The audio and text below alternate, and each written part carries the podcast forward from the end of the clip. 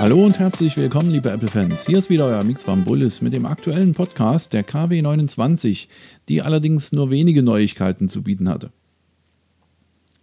Am Dienstag hatte das lange Warten ein Ende, denn das 25PP-Team, das auch schon das letzte Jailbreak-Tool für den Mac vorgestellt hatte, brachte für iOS 8.3 und 8.4 nun auch endlich wieder für den Mac die Möglichkeit, euer iPhone entsperren zu können.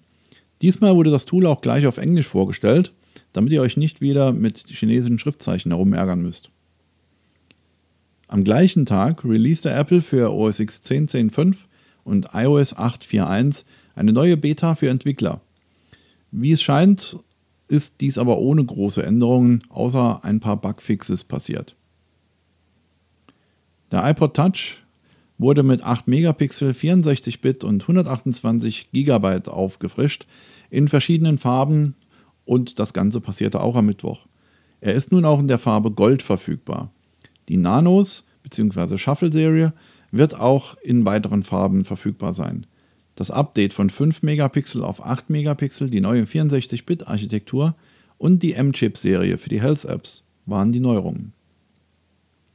Für diejenigen unter euch, die bei Twitter vertreten sind, wurde die hauseigene Funktion Teilen überarbeitet und als native Funktion direkt in iOS 8 integriert.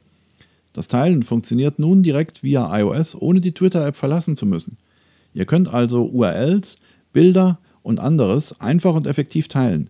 Ihr müsst nur lange auf eine URL oder ein Bild drücken und schon aktiviert ihr diese neue Funktion. Lediglich beim aktuellen iPad läuft noch die alte Version. So, liebe Fans, das war die kurze Zusammenfassung der vergangenen Woche. Ich wünsche euch und euren Familien noch einen schönen Sonntag und schaut wieder rein in unser tolles Forum. Bis dahin, tschüss und bye bye, euer Mix Bambulis. Mehr Informationen zum Podcast oder zur täglichen News findest du online unter eiszene.com. Wir freuen uns auf dich.